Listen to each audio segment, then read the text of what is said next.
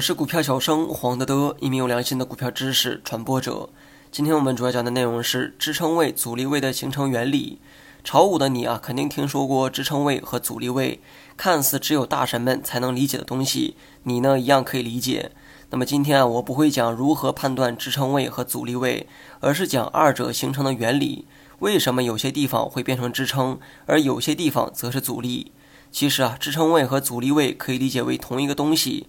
支撑位可以是阻力位，那么阻力位当然也可以成为支撑位。具体扮演着什么角色，取决于价格所处的位置。假如说崖壁上有一道屏障，而你呢正在攀岩，如果你在屏障的下面，那么屏障就是你的阻力位；如果你在屏障的上面，那么屏障就会变成支撑位。所以说，支撑位和阻力位啊是同一种东西，没有必要分开来讲。理解了其中一个，就能反向理解另外一个。股价在支撑位呢，可能会出现反弹。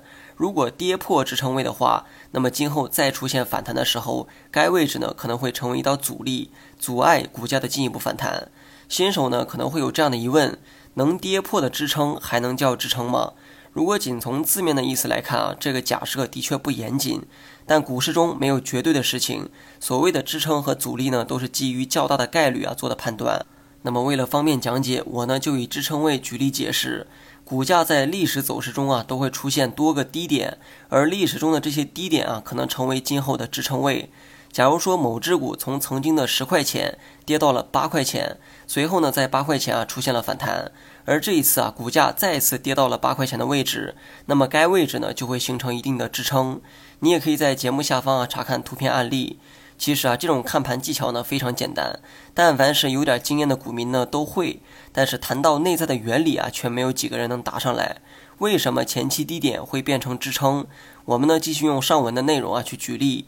股价前期回落到八元后出现反弹，说明跌到该位置的时候啊，市场认为呢价格存在一定的低估，所以出现了一部分抄底资金进场，使股价出现了反弹。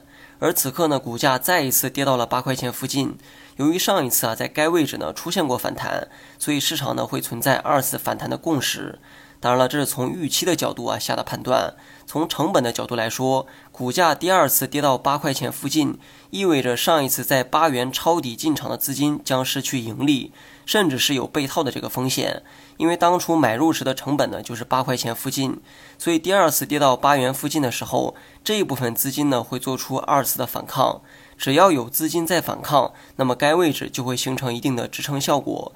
支撑位的原理啊也是这么来的。至于阻力位呢，只需要反过来理解即可。好了，本期节目就到这里，详细内容你也可以在节目下方查看文字稿件。